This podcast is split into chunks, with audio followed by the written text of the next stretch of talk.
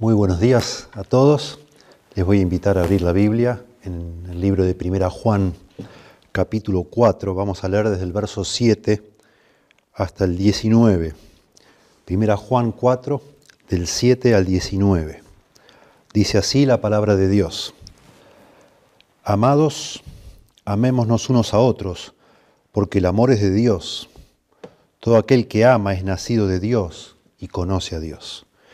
El que no ama no ha conocido a Dios, porque Dios es amor. En esto se mostró el amor de Dios para con nosotros, en que Dios envió a su Hijo unigénito al mundo, para que vivamos por Él. En esto consiste el amor, no en que nosotros hayamos amado a Dios, sino en que Él nos amó a nosotros y envió a su Hijo en propiciación por nuestros pecados. Amados, si Dios nos ha amado así, debemos también nosotros amarnos unos a otros. Nadie ha visto jamás a Dios. Si nos amamos unos a otros, Dios permanece en nosotros y su amor se ha perfeccionado en nosotros. En esto conocemos que permanecemos en Él y Él en nosotros, en que nos ha dado de su Espíritu. Y nosotros hemos visto y testificamos que el Padre ha enviado al Hijo, el Salvador del mundo todo aquel que confiese que Jesús es el Hijo de Dios, Dios permanece en él y él en Dios. Y nosotros hemos conocido y creído el amor que Dios tiene para con nosotros. Dios es amor y el que permanece en amor permanece en Dios y Dios en él. Y vamos ahora al verso 17 y 18, donde vamos a enfocar nuestra meditación de hoy. En esto se ha perfeccionado el amor en nosotros, para que tengamos confianza en el día del juicio, pues como Él es, así somos nosotros en este mundo. En el amor no hay temor, sino que el perfecto amor echa fuera el temor, porque el temor lleva en sí castigo, de donde el que teme no ha sido perfeccionado en el amor. Nosotros le amamos a Él porque Él nos amó primero. Continuamos con nuestra serie pensando en la ansiedad, el desánimo y el temor en los tiempos del virus. El temor que vamos a hablar hoy es una emoción que Dios nos ha dado en su gracia y misericordia para, para prepararnos frente al peligro, al, peligro percibido.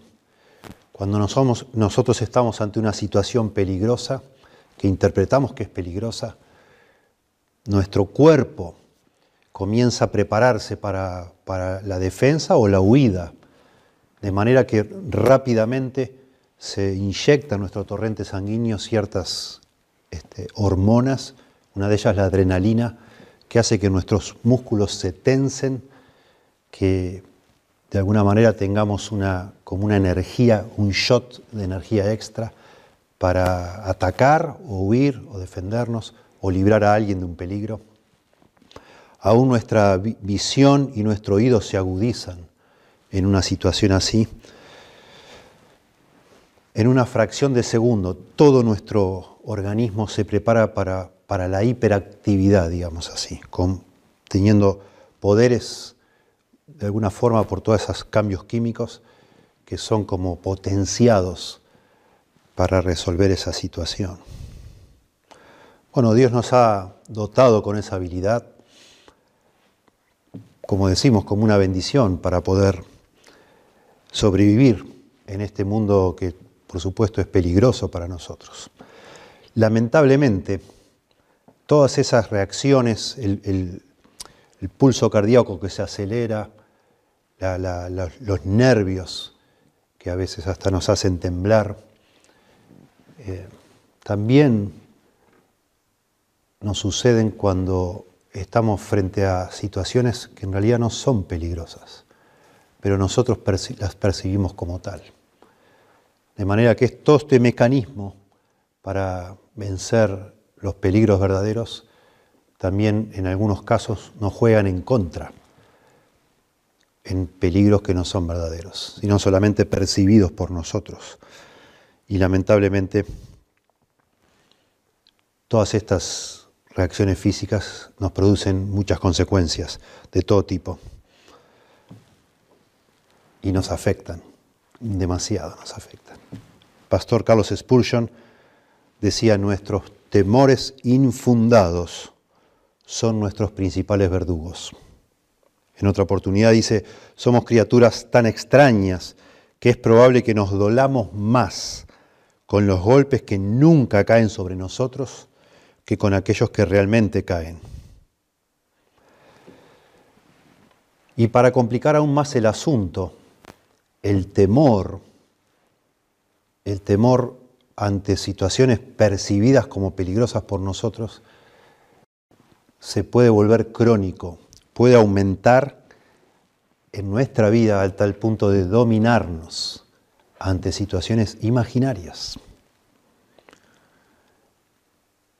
Y estas reacciones físicas se nos pueden volver en contra, al punto de paralizarnos, como una persona que se prepara y se prepara concienzudamente ante la oportunidad de dar un discurso público con un temor normal de que pueda llegar a salirle mal, a olvidarse la letra o a trastabillar, y cuando por fin está en la situación que le produce cierta aprensión, comienza a sentir que su voz tiembla o que sus rodillas tiemblan también y termina paralizado ante el temor justamente.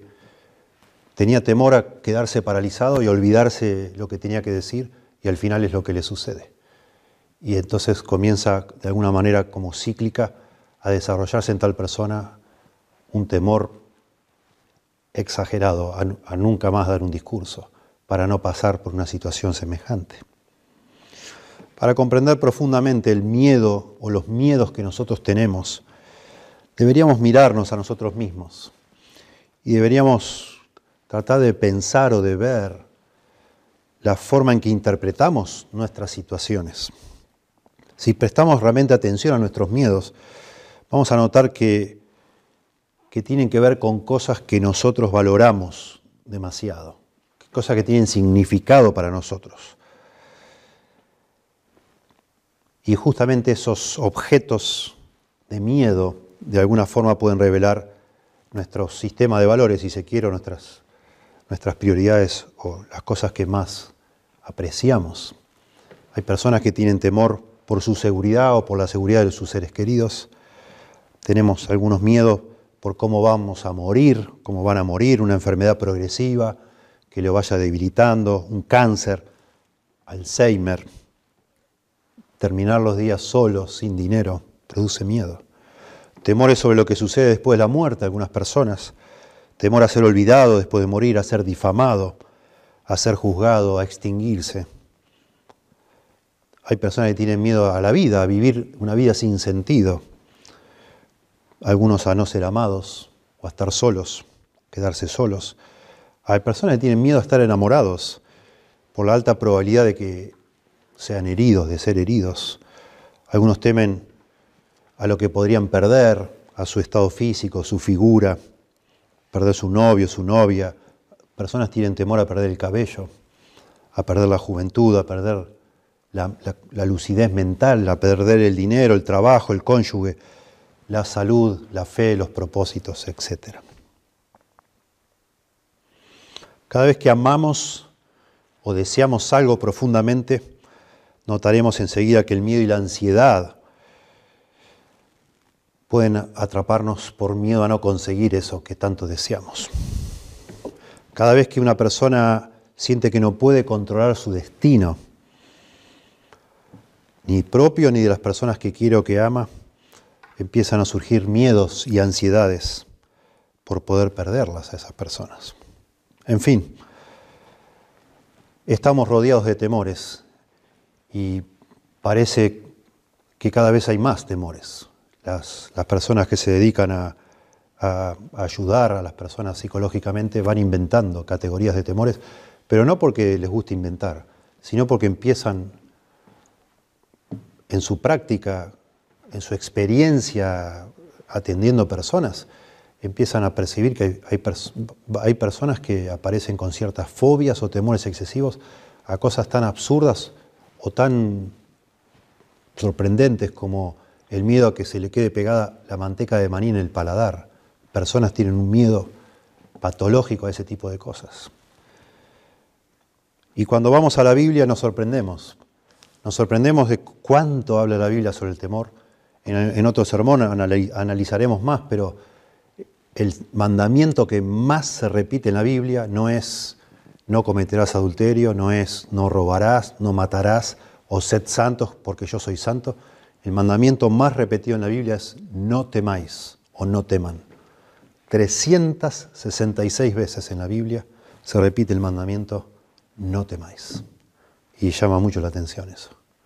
Como si fuera el, asunto más preocupante que tiene Dios en cuanto a nosotros, o, que fuera el asunto quizá más principal, porque tantas veces repetir el mismo asunto.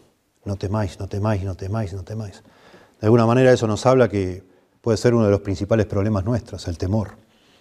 Notablemente cuando empieza la Biblia, ya en capítulo 3 de Génesis, la primera reacción que vemos de Adán y Eva después de pecar fue temor. Se escondieron, cuando dice que oyeron la voz en el huerto, se escondieron. Génesis capítulo 3, verso 8. Y en el verso 10 Dios le dice, Adán, ¿qué pasa? ¿Qué está pasando? Dice, no, Señor, cuando, cuando oí la voz en el huerto tuve miedo y me escondí, porque estaba desnudo. La primera reacción al pecado es el miedo. Y por eso a lo largo de toda la Biblia vemos tantas, pero tantas y tantas referencias a que no, debamos temer, no debemos temer. Pero no son las referencias, porque en definitiva la Biblia es sobre todo la revelación de Dios, no de nosotros. Y nosotros nos debemos preguntar, ¿qué me está diciendo la Biblia sobre Dios al ver a Dios mandándome o mandándonos a los seres humanos 366 veces que no temamos. ¿Qué me dice eso de Dios? Bueno, dice mucho de Dios. Creo que principalmente dice que Dios le interesa lo que nos pasa a nosotros, porque es un problema nuestro el temor, no de Dios, y no tiene temor. Y también me dice que Dios no está, cuando me dice a mí, cuando te dice a vos, cuando nos dice a nosotros no temáis, notablemente estas 366 veces que Dios dice no temáis, se lo dice a creyentes, tanto Israel en el Antiguo Testamento como creyentes en el Nuevo. Dios no está hablando como un rey todopoderoso que eh, emite un edicto, un decreto para que se obedezca a rajatabla, porque si fuera así el caso no habría 366 instancias de ese, mandato, porque los reyes todopoderosos no repiten tanto las cosas. Lo cierto es que cuando Dios nos dice tantas veces no temáis, sí es el rey, sí es el rey todopoderoso, pero está funcionando como padre. Ese rey que está en el trono es mi padre, es su padre, que está con una manera tierna y cariñosa, comprensiva, diciéndonos no temáis, no temáis, no temáis. Y en casi cada una de esas instancias donde dice no temáis, nos da razones para no temer, que ya veremos en otra oportunidad. Yo quisiera enfocarme aquí en Primera Juan, que no dice no temáis, pero de todos los pasajes bíblicos que hablan sobre el temor en la vida de un creyente, este es el pasaje que a mí personalmente más me ha ayudado, el que más principios prácticos, inmediatos, me, ha aportado para yo resolver asuntos con mis temores. Y estoy seguro que de la misma manera hará con cada uno de ustedes cada uno de nosotros al entender lo que dice este pasaje, principalmente 1 Juan 4:18. En el amor no hay temor, sino que el perfecto amor echa fuera el temor, porque el temor lleva en sí castigo, de donde el que teme no ha sido perfeccionado en el amor. Llama la atención inmediatamente leer un pasaje así que lo contrario al temor no es la paz, no es la tranquilidad, no es la seguridad, sino el amor. Y bueno, aquí entonces decimos, tenemos un principio sumamente práctico, yo diría revolucionario, que, nos abre la cabeza completamente. Como decimos nosotros, nos vuela la cabeza para por fin llegar a ese momento como de, que se nos abran los ojos y entender. No solo por qué tememos, sino cómo salir de esa situación que en la mayoría de los casos se vuelve, se vuelve cíclica y, y esclavizante. Realmente es algo que, que causa mucho, mucho tormento en las personas que lo sufren. Vamos a explicar este pasaje y lo más pronto que podamos ir a las implicaciones prácticas. Juan, el apóstol Juan está hablando sobre el amor. Por eso leímos desde el verso 6 en adelante. Es una porción muy larga y en general la primera carta de Juan habla del amor y el apóstol Juan fue llamado el apóstol del amor. Parece que fue un tema que a él le obsesionaba correctamente, por supuesto, guiado por el Espíritu Santo. Pero en esta sección que hemos leído, o en, estos dos versículos 17 y 18 del capítulo 4, lo que estamos viendo acá es, en primer lugar, el verso 17, que el apóstol Juan, hablando del amor, habla de que el amor de Dios que ha sido derramado en nuestros corazones se perfecciona, se, madura, se, se hace crecer al punto de llegar a su cumplimiento, amándonos horizontalmente. Ese amor que Dios nos ha dado, ejercitado en el contexto de la iglesia entre hermanos, llega a producir en los creyentes certeza, confianza de no atravesar el juicio de Dios. Es decir, los creyentes obtenemos seguridad de nuestra salvación en la medida que ejercitamos o perfeccionamos ese amor que Dios nos ha dado, amando a Dios y amando a los demás. Ese es el, digamos, la, el principio específico que Juan quiere dar en el versículo 17. Pero en el verso 18, como por, la contraria, digamos así, el apóstol Juan sigue conectando el amor con el temor, ya no al temor al juicio, sino en cualquier clase de temor. Y entonces explica lo que puede ser como una especie de, de principio universal que vamos a ver. Es muy importante entender para que la palabra tenga autoridad sobre nuestra vida, entender el significado del verso 18. Necesitamos demostrar y comprobar, entender que lo que sucede en el verso 18 del capítulo 4 es un principio universal, de manera que el verso 17 habla del amor, de cómo el amor entre hermanos nos quita el temor al juicio, pero el verso 18 nos habla de cómo el amor entre hermanos nos quita cualquier clase de temor, no solo el temor al juicio, sino cualquier clase de temor. Veamos entonces, verso 17, podemos decir que habla de cómo librarnos del temor a ser castigados por Dios. Y el verso 18, cómo librarnos de cualquier clase de temor. Versículo 17 entonces dice, en esto se ha perfeccionado el amor en nosotros, para que tengamos confianza en el día del juicio. Pues como Él es, así somos nosotros en este mundo. Cuando dice en esto, Juan, está hablando del verso 16, el verso anterior, que dice, nosotros hemos conocido y creído el amor que Dios tiene para con nosotros. Dios es amor y el que permanece en amor, permanece en Dios y Dios en Él. Noten qué interesante la promesa. Nosotros hemos conocido el amor de Dios, dice acá, y entonces el que permanece en amor permanece en Dios y Dios en él. Tremenda promesa, esta doble comunión, Dios en mí y yo en él, de un creyente, es lo que entonces permite lo que va a explicar en el verso 17. En esto, que Dios, yo permanezco en Dios y Dios en mí, se ha perfeccionado el amor en nosotros, dice acá.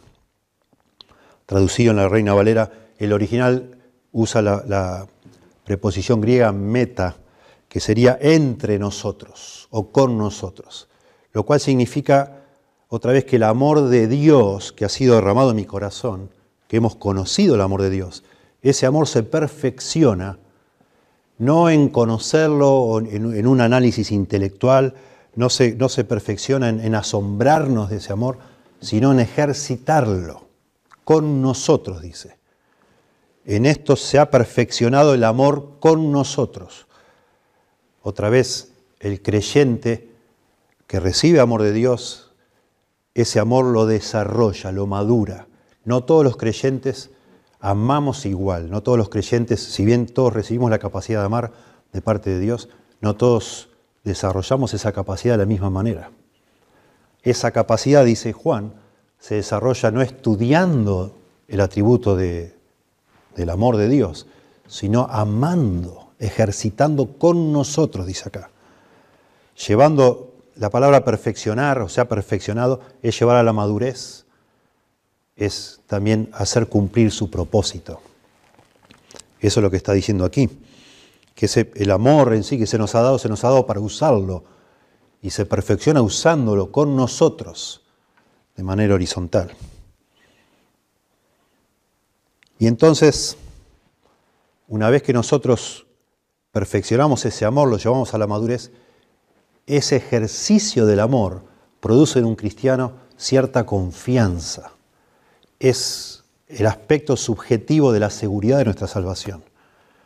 Todos nosotros, los creyentes, en algún u otro momento de nuestra vida dudamos, tenemos inquietudes, ¿seré, ¿seré creyente, no seré creyente? ¿Será que me estoy engañando a mí mismo? Bueno, esas inquietudes, esas dudas se disipan en la medida que nosotros vemos fruto en nuestra vida el fruto del Espíritu, que es amor, gozo, paz, paciencia, etc. Y lo que está aclarando Juan es justamente eso, que en la, medida, manera que nosotros, en la medida que nosotros estamos amándonos unos a otros, comenzamos a tener cada vez mayor certeza, confianza, dice acá, de cuando enfrentemos o, en, la, en la posibilidad de enfrentar el juicio de Dios. Tenemos confianza. Ese amor que se completa se perfecciona, se completa, entonces es la base, porque dice acá, para que tengamos confianza en el, día del juicio. La idea acá de para qué es la idea de consecuencia, con el resultado de que podemos tener confianza. Y es muy linda la palabra confianza, la palabra parrousía en griego es uno de los términos preferidos de Juan. Juan lo usa más que ningún otro escritor en el Nuevo Testamento, es la idea de osadía, confianza, osadía. Dice, por ejemplo, el capítulo 2, verso 28, y ahora, hijitos, permaneced en Él, para que cuando se manifieste tengamos confianza, para que en su venida no nos alejemos de Él, no nos alejemos de Él avergonzados. Aquí en el verso 2.28, esa confianza depende de que permanezcamos en Cristo.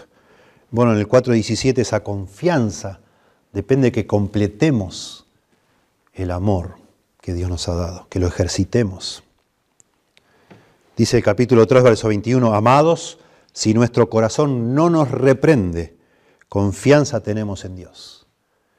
La carta de Primera Juan hace un énfasis muy grande en esa certeza de la salvación, esa confianza, esa parrousía.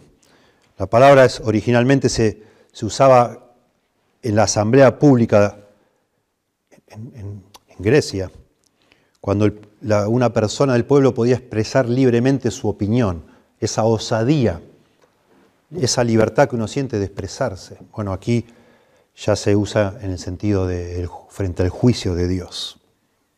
Imagínese usted que está pasando, va caminando por la calle y está pasando justo frente a un tribunal de justicia y ve una multitud en la calle, un montón de gente y se acerca a un grupo y dice, discúlpeme, la, pregunta me dio mucha curiosidad. ¿Por qué hay tanta gente hoy acá? Uh, no, porque, porque hoy van a juzgar a varios criminales, tremendos criminales, gente realmente peligrosa.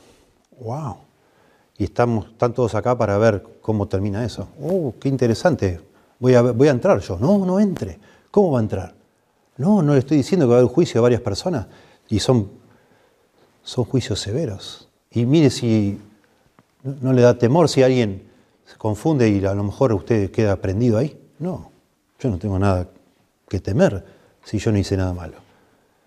Y esa es la idea, esa es la idea acá.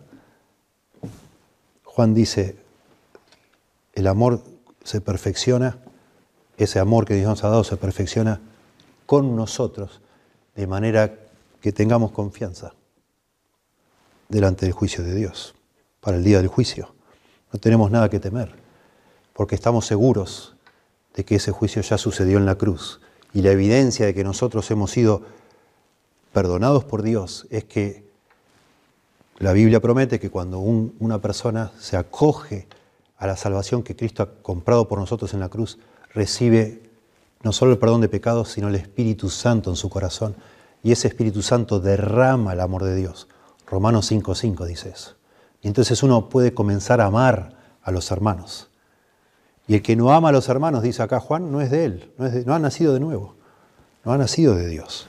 Y el que sí ama, con ese amor sobrenatural que Dios nos ha dado, está tranquilo y confiado que Dios le ha perdonado. Y esta confianza, dice acá, seguimos en el versículo 17, dice, porque como Él es, así somos nosotros en este mundo. Pues como Él es, así somos nosotros en este mundo. ¿A qué se refiere esto? Esta, esta línea. Bueno, literalmente dice, estamos en el mundo de la misma manera que Él, es lo que está diciendo acá. Estamos en el mundo de la misma manera que Él. Todo esto está en el contexto, como hemos mencionado, del tema general del amor mutuo, como la marca de los que verdaderamente son creyentes. De, manera que tenemos que tener mucho cuidado de meter aquí ideas que no están en el pasaje. La idea acá es que somos semejantes a Cristo en el amor. Como Él es, así somos nosotros en este mundo. No creo yo que esté diciendo, bueno, así como Él es el Hijo amado de Dios, en quien Dios tiene complacencia, de la misma manera Dios tiene complacencia en mí. Bueno, es un es un concepto bíblico. Hemos sido aceptos, hechos aceptos en el amado, dice Efesios. Pero acá está hablando de otro asunto. Está hablando de que de la misma manera que es Cristo y usa el presente, pero está usando una forma de presente que se está refiriendo cuando Cristo estaba en el mundo, como fue Cristo, así somos nosotros. Así somos nosotros. Y está hablando de justamente esa capacidad que nos ha dado el Señor. El Señor dijo que ejemplos he dado para que os améis como yo os he amado. En esto conocerán todos que sois mis discípulos, si tuvierais amor los unos con los otros. Lo que está diciendo acá entonces es que nosotros, en función de esa unión que tenemos con Cristo y de esta obra sobrenatural de haber sido regenerados, recibir el Espíritu Santo, nosotros los creyentes somos hoy capaces de amar como Cristo amó, aunque no de manera perfecta, Cristo sí lo hizo perfectamente. Pero esa posibilidad de amar como yo no podía amar antes, es lo que me da certeza, confianza frente al juicio de Dios. Esto coincide con 2 Pedro capítulo 1, versos 5 al 11, no lo vamos a leer, pero es muy interesante que Pedro también está hablando de todo lo que Dios hizo por nosotros, y entonces dice, vosotros también, después que Dios tomó la iniciativa y nos amó primero, nos dio todas las cosas que pertenecen a la vida y a la piedad, vosotros también poniendo toda diligencia por esto mismo, por todo lo que Dios me ha dado Dios, añadid, dice acá, vuestra fe virtud, y empieza a dar una lista de virtudes. Y notablemente termina la lista diciendo a la piedad afecto fraternal y al afecto fraternal amor. Y entonces dice Pedro a partir del verso 8 que si estas cosas, estas virtudes están en vosotros, vamos a tener una certeza plena de ser salvos. Porque son los frutos de una vida transformada por el Espíritu Santo. Entonces, versículo 17, Juan dice que los creyentes nos libramos del temor al juicio cuando perfeccionamos el amor que Dios nos ha dado amando a los demás. Cuando yo desarrollo ese amor que Dios me ha dado, que ha puesto en mi corazón, eso me da la certeza que necesito para ya no temer, tener confianza, dice acá, pero es lo contrario a temer, ya no temer el juicio de Dios. Y entonces ahora Juan por la contraria, usando lo negativo, digamos, el aspecto negativo de esto, en el verso 18, nos va a presentar un principio general que refuerza lo que acaba de decir. Y dice el verso 18, en el amor no hay temor, sino que el perfecto amor echa fuera el temor, porque el temor lleva en sí castigo, de donde el que teme no ha sido perfeccionado en el amor. Acá, eh, en forma general, noten ustedes, dice, en el amor no hay temor. En el idioma original, el apóstol Juan mueve las palabras para hacer un énfasis y dice, temor no hay en el amor, literalmente. Pone la palabra temor al principio. Notablemente acá aparecen cuatro veces la palabra temor en este verso 18 y no aparece en ningún otro lugar de la carta de primera Juan. Venía hablando del amor y va a seguir hablando del amor. Pero aquí en el verso 18 habla del temor. También llama la atención como si estuviera haciendo un pequeño paréntesis aquí, subrayando este asunto del temor, haciendo un énfasis muy grande. Y usa un presente, porque dice en el amor no hay, hay, ahí es un presente, llamado técnicamente presente gnómico. ¿Qué es lo que significa esto? Que se usa para hacer una declaración que es una verdad universal. En el amor no hay temor nunca, en ningún lado. Eso es una verdad cierta en todas partes, siempre lo ha sido. Y repite cuatro veces la palabra temor, haciendo también un énfasis en un versículo solo. Y notablemente, para mí es muy importante esto también para confirmar que lo que estamos diciendo es correcto, porque de esto depende también que usemos este versículo para todo tipo de, temores, no solo el temor al juicio de Dios. Notablemente, viene hablando de nosotros, todo el tiempo nosotros, nosotros, nosotros, nosotros. Hasta el verso 17 dice nosotros. Así somos nosotros en este mundo. Verso 19 también dice nosotros le amamos a Él, etc. Y sigue hablando con nosotros. Sin embargo, en el verso 18 ya no habla de nosotros, sino dice el que teme. También el que teme, hipotéticamente, quien sea que tema. Ya no nosotros, sino quien sea. Es un principio universal. De nuevo, muy importante. Porque habíamos dicho, estamos llenos de temores. Y este, este texto puede ser realmente la llave o una de las grandes claves en la Biblia para nosotros entender nuestros temores y saber cómo echarlos fuera, dice acá, cómo resolverlos, cómo sacarlos. Muy interesante contraponer al temor el amor. Uno es lo contrario del otro, son excluyentes, varían inversamente. Cuanto más amor yo tengo en mi vida y ejercito, menos temor tengo. Cuanto más temores tengo, significa que menos amo.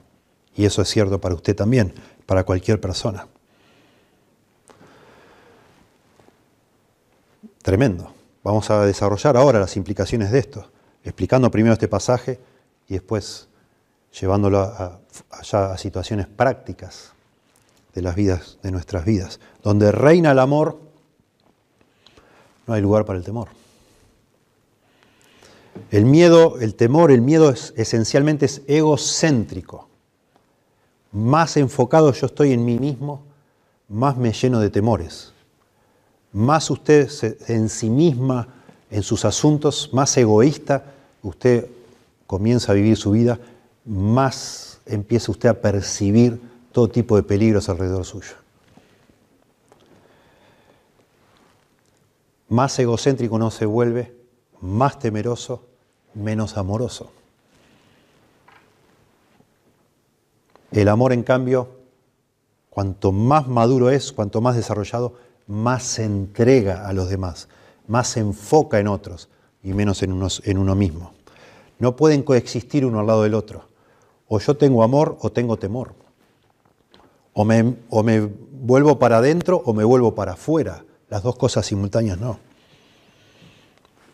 Hemos visto la semana pasada, hablando del temor a Dios, o el temor de Dios, que uno de los significados de temor en la Biblia tiene que ver con respeto, reverencia, respeto. Bueno, acá no está hablando de eso. Acá no está hablando de eso. Acá está hablando del otro significado que sería terror, miedo. Miedo. No a Dios. O no de Dios, sino no reverencia para nada. Eso es algo negativo, por supuesto. De ninguna manera la misma Biblia que nos manda a nosotros a temer a Dios nos va a explicar cómo hacer para echar fuera ese temor, si lo necesitamos. Aquí está hablando de los otros tipos de temores. La semana pasada veíamos que el temor a Dios echa fuera todos los demás temores. Bueno, acá está hablando de todos los demás temores. El amor echa fuera el temor. Y notablemente también dijimos en este precioso texto que estudiamos, Deuteronomio 5:29, que llamaba mucho la atención, ahí hablando Dios, que Él desea que le temamos y unos versos después es donde nos pide que le amemos, que le amemos con toda nuestra fuerza, con toda nuestra mente y nuestro corazón. Porque de nuevo, este temor a Dios no es este temor que está hablando aquí. Al contrario, es el temor que echa todos los temores fuera. Es casi sinónimo de amar a Dios. o es sinónimo de hablar a Dios, de amar a Dios. El temor reverente a Dios, que es respeto a Dios, es algo único. Por eso le agregamos la idea de reverente, ya habíamos explicado.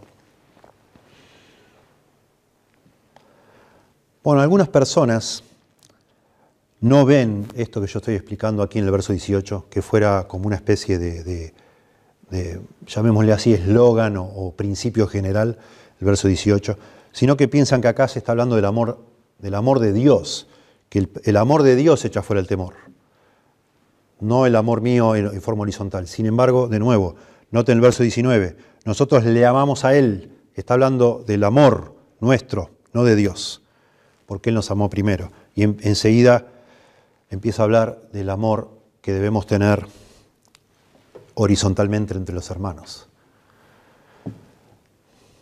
Aquí es el amor en general, no está, no está calificado en el verso 18, sino hablando en general, que el amor en general echa fuera el temor en general. Eso es lo que está hablando aquí. Por eso dice, en el amor no hay temor. No en el amor de Dios. En el amor, cuando una persona ama, cuando una persona se vuelca hacia afuera, tiene menos temores que cuando una persona se en sí misma hacia adentro. Ese es el principio aquí. Y dice entonces, sino que el perfecto amor echa fuera el temor. Y de nuevo acá la palabra perfecto, tenemos que tener cuidado de pensar en un amor que nunca se equivoca, que nunca falla, que nunca falla, que es, que es como el, sumum. No es lo que está diciendo acá. La palabra perfecto es teleios, así como el verbo perfeccionado, eh, perfeccionado era teleio, aquí la palabra perfecto es teleios, que significa completo, genuino. El amor genuino echa fuera el temor. El verdadero amor es lo que está diciendo acá. Se refiere al amor que se ha hecho completo, que se ha madurado, que es maduro, que se ha desarrollado completamente, es la idea de, de Ese amor echa fuera el temor. Los cristianos, todos los cristianos, por definición, tenemos una capacidad de amar que antes no teníamos, pero no todos hemos, tenemos un amor maduro. Notablemente cuando Pablo escribe a los tesalonicenses, los alaba porque el amor de ellos es asombroso, pero les dice que abunden más, más y más en amor, porque el amor se puede hacer crecer. Por supuesto que sí. Se desarrolla, se perfecciona. Ese amor que se ha hecho maduro, completo, que es genuino, dice acá, echa fuera, otra vez tiempo presente. Tiempo presente. Es una regla general, siempre. El amor maduro echa fuera el temor, expulsa la idea, lo hace salir. Siempre la idea acá, de alguna manera implícita, es que el amor trata de entrar en nuestra vida, trata de agarrarse en nuestro corazón, trata de, de tomar control. Es tremendo, a medida que podamos estudiar más de esto, espero que sí, comprender que el amor no se el, temor no se satisface con poco, busca el control, busca dominar a una persona el temor. Tiene esa característica. De nuevo, por estas explicaciones que mencionamos en cuanto a los efectos físicos, se empieza a generar una espiral, así como una persona tenía miedo de hablar en público por si se equivocaba y ese miedo le hace equivocarse. Se va como potenciando, potenciando hasta tomar control. Es poderoso el temor, tiene mucho poder el temor. Pero acá dice que el amor tiene más poder que el temor, porque el, amor perfeccionado, maduro, tiene la capacidad de echar fuera al temor. Y esto es un principio general, de nuevo, que tiene que ver con creyentes y no creyentes. Es general. Los no, los no, creyentes, los no regenerados, por supuesto, necesitan conocer el amor de Dios necesitan recibir el amor de Dios. Nosotros los creyentes amamos, podemos amar a Dios y a otros porque Dios nos amó primero, porque Dios nos ha dado de su amor. El no creyente, por supuesto, tendrá temor al juicio, verso 17, y tendrá otros temores. Pero acá está implícito que un creyente también tiene temores. Y por eso debe perfeccionar el amor, para echar esos temores fuera. los creyentes también podemos tener problemas con el miedo, con ciertos temores, como tenemos con otras cosas, con el egoísmo, con el orgullo y con tantas cosas. El amor de ningún creyente ha sido tan perfecto como para desterrar el miedo completamente. Cada creyente experimenta que a medida que su amor aumenta, su miedo disminuye. Dice acá, porque el temor, continúa el apóstol Juan, porque el temor lleva en sí castigo. Eh, hay personas que al leer acá castigo y al haber leído en el verso 17 juicio, el juicio de Dios, entonces dicen, bueno, acá está hablando del juicio. No necesariamente. De nuevo, si interpretamos el verso 18 como un principio general, lo que está diciendo acá, porque dice, lleva en sí castigo. El temor tiene que ver con el castigo, lo que dice acá. O el temor implica castigo. Notablemente Juan usa para la palabra castigo, usa un término que solo aparece dos veces en, el Nuevo Testamento, aquí y en Mateo. La palabra colasis, que significa castigo o se puede traducir tormento. Literalmente significaba podar, podar una planta. Cuando dice acá que el temor lleva en sí castigo, podríamos también decir que el miedo tiene tormento. Así traduce la, versión King James en inglés. Traduce como la palabra tormento. La idea no es, es que el miedo, puede ser que el, temor tema castigos futuros, represalias, tenga que ver con la culpa, porque sí tiene que ver con la culpa, como vimos en Génesis 3, verso 10. Puede ser, claro que sí.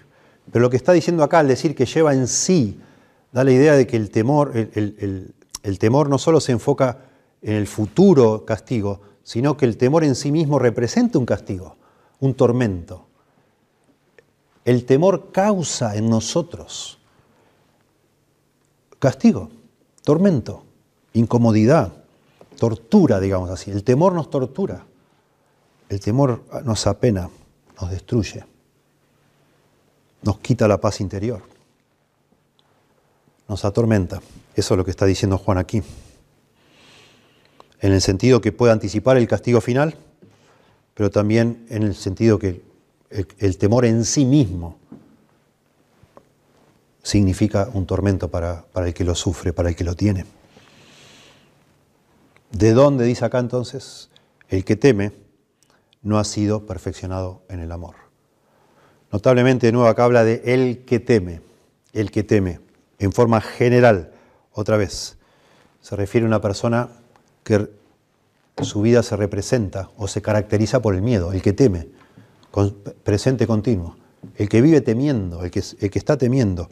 Y de nuevo implica cristiano, el cristiano temeroso.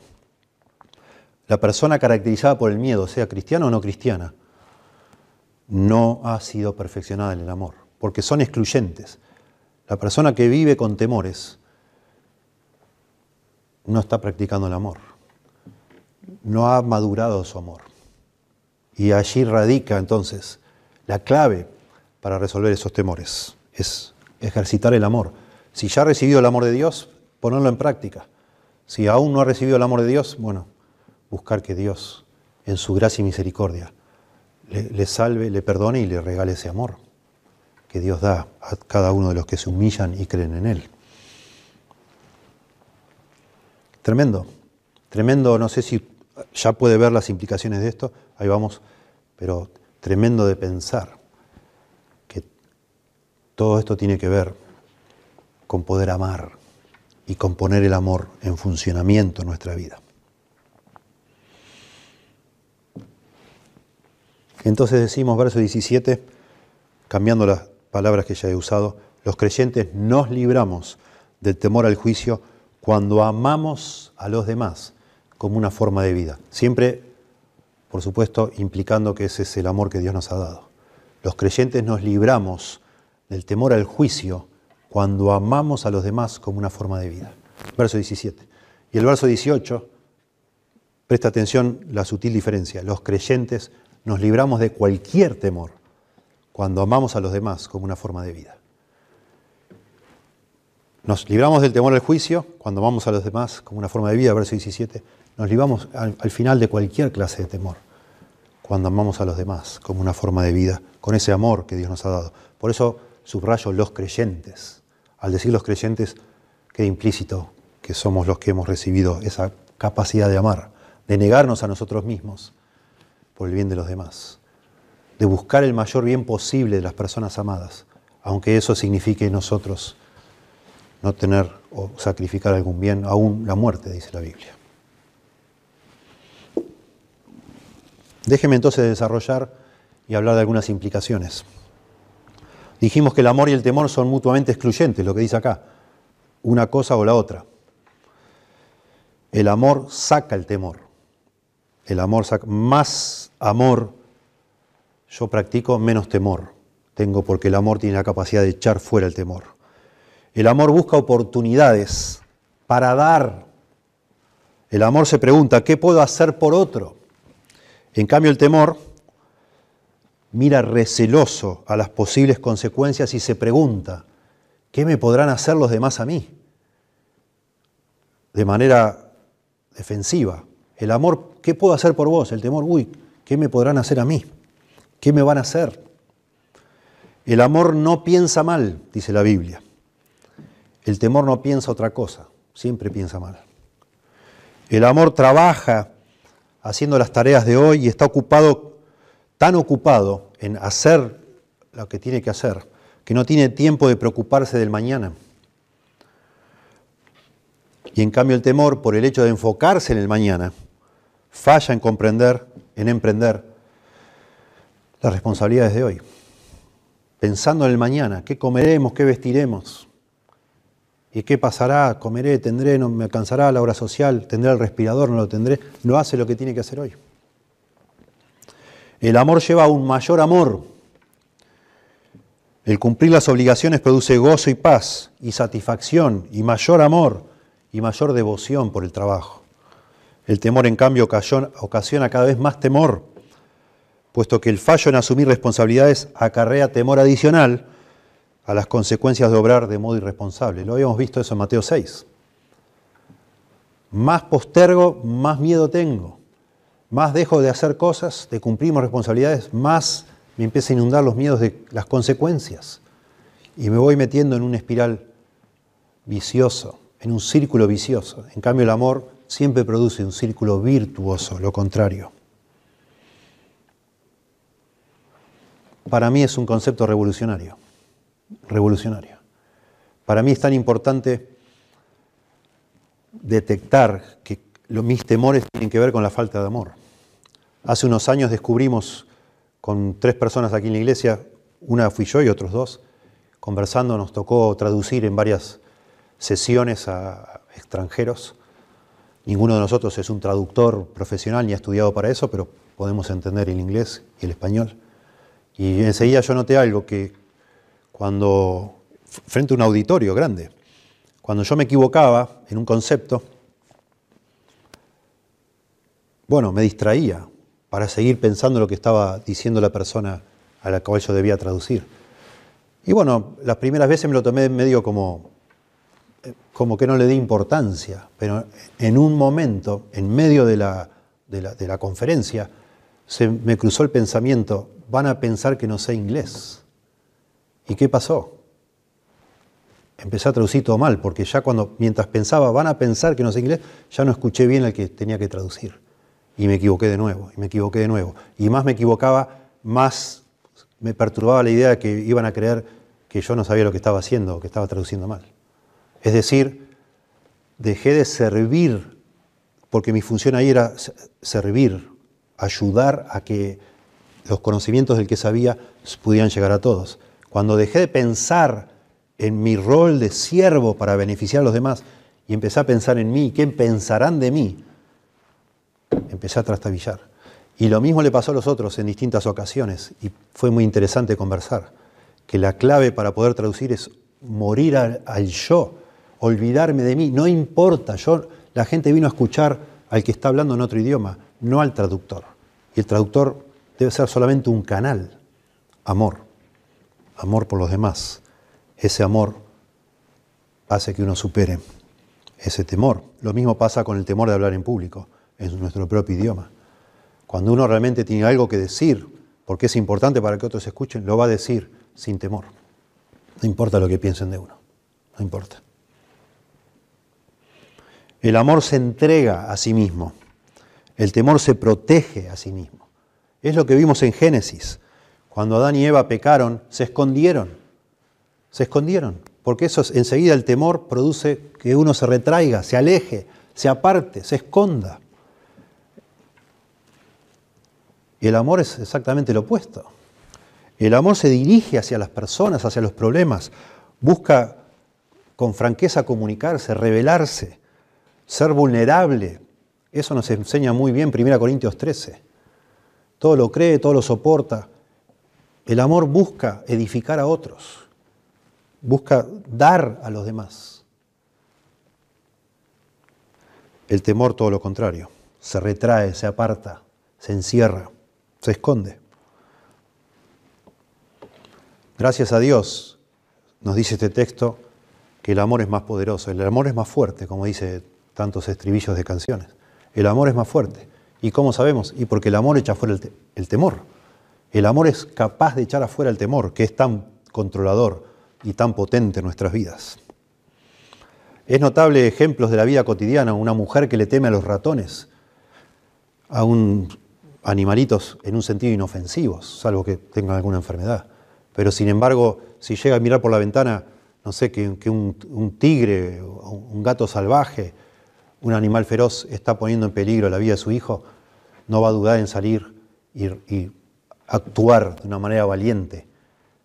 La misma persona que tenía miedo a un ratón, cuando aparece la situación en la que debe actuar para proteger a alguien que ama, sus temores ya no importan, no interesan. Leía de una persona que tenía miedo de cruzar puentes por algo que le había sucedido cuando era niño y recibió la llamada, recibió una llamada de que su hijo había tenido un accidente cruzando justamente el puente y cruzó el puente, no una sino dos veces para atender esa situación.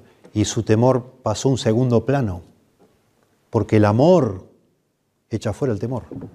Son ejemplos pero son ejemplos justamente, personas que tienen fobias, que son temores que controlan a la persona de una manera irracional. Muchas veces actúan contra esas mismas fobias que con todo tipo de, técnicas y estrategias no podían superar cuando aparece una razón más grande, un temor más importante, que su temor absurdo, digamos así. Eso de nuevo relacionado con lo que vimos la semana pasada que dijimos que el temor de Dios quita todos los demás temores. Necesitamos un temor más grande que el temor a los ratones, por decir, siguiendo el ejemplo, que el temor a los puentes, para que ese temor más grande nos quite los temores pequeños. Bueno, el amor de un padre por su hijo hace que tenga de alguna manera temor por su seguridad. Y ese temor es superior a otros temores, como por ejemplo que se quede pegada la manteca de maní en el paladar. El amor echa fuera el temor. El amor echa fuera el temor. Y por supuesto, el temor de alguna manera nos comienza a quitar el enfoque hacia afuera y lo empieza a meter hacia adentro de nosotros. Son mutuamente excluyentes, como un sub y baja, ¿verdad? Pero acá no dice que el temor echa fuera el amor, como si el temor tuviera el poder sobre el amor, sino al revés, sino al revés. De manera que nosotros, a la hora de pensar en nuestros temores, deberíamos primero poder identificar cómo, de alguna manera probablemente imperceptible, hemos llegado a ensimismarnos sobre nosotros mismos. Hemos empezado a enfocarnos en nosotros. Yo, yo y yo y yo, y eso ha empezado a, rodearnos de temores. Eso es lo que sucede con una persona que tiene ataques de pánico está demasiado enfocada en sí mismo y de manera súbita aparece eso que no sabe ni, por qué ni de dónde sale. La forma de que esa persona pueda desandar ese camino y resolver ese problema es comenzar a enfocarse en los demás. Si es un cristiano que tiene el amor que Dios le ha dado, esa persona debe, con la ayuda de alguien, quizá de un consejero, de un pastor, debe empezar a pensar estrategias genuinas, honestas, sinceras, porque el amor no se puede fingir. Yo no puedo actuar como que amo a alguien pensando en que yo me quiero curar. No, yo necesito que alguien me ayude a pensar honestamente cómo puedo yo amar a los demás y de verdad interesarme por los demás y ya dejar de pensar tanto en mí. De verdad interesarme por mi familia, de verdad interesarme por mis hermanos y de verdad interesarme por Dios.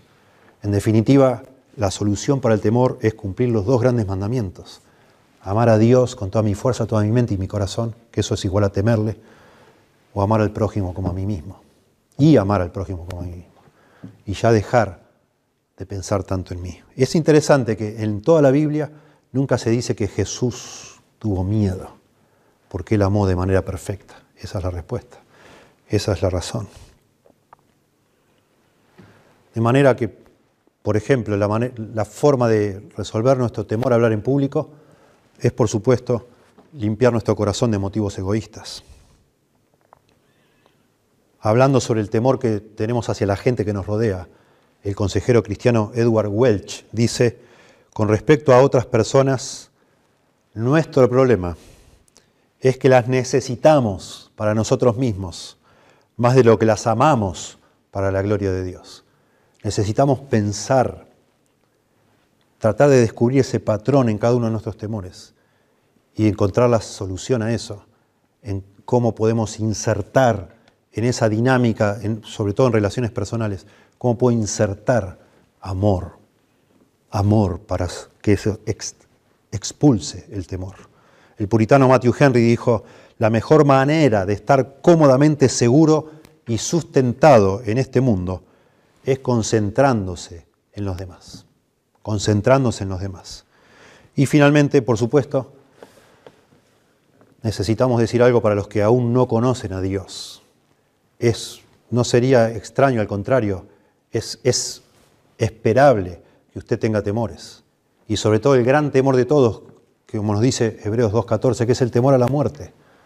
El temor a enfrentar un juicio, la culpa, que hizo que Adán se escondiera cuando pecó, se escondiera de Dios, es la culpa que cada ser humano tiene, aunque trate de esconderla o de, anularla, cancelarla, como nos ha enseñado el psicoanálisis con Freud. Tratar de anular eso, aunque sí sea la conciencia ahí sigue viva, porque es parte de nuestra constitución interna como Dios nos hizo.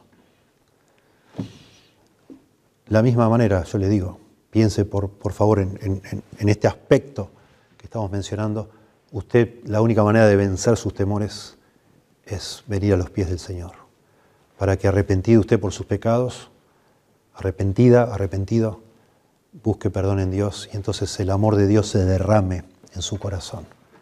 El Señor le perdone de sus pecados, le limpie y el Señor venga por medio de su Espíritu Santo a morar en su alma y usted conozca el amor de Dios, como hemos conocido los que somos cristianos. El amor de Dios. Cuando yo no era cristiano, yo era ateo, pero a mí me empezó a perturbar justamente no tanto el temor a la muerte, sino mi incapacidad de amar a otras personas. Empecé a sospechar que yo realmente estaba en falta, que yo necesitaba algo, que mi alma no era, no era algo agradable por mi incapacidad de amar a otras personas, sobre todo personas cercanas a mí.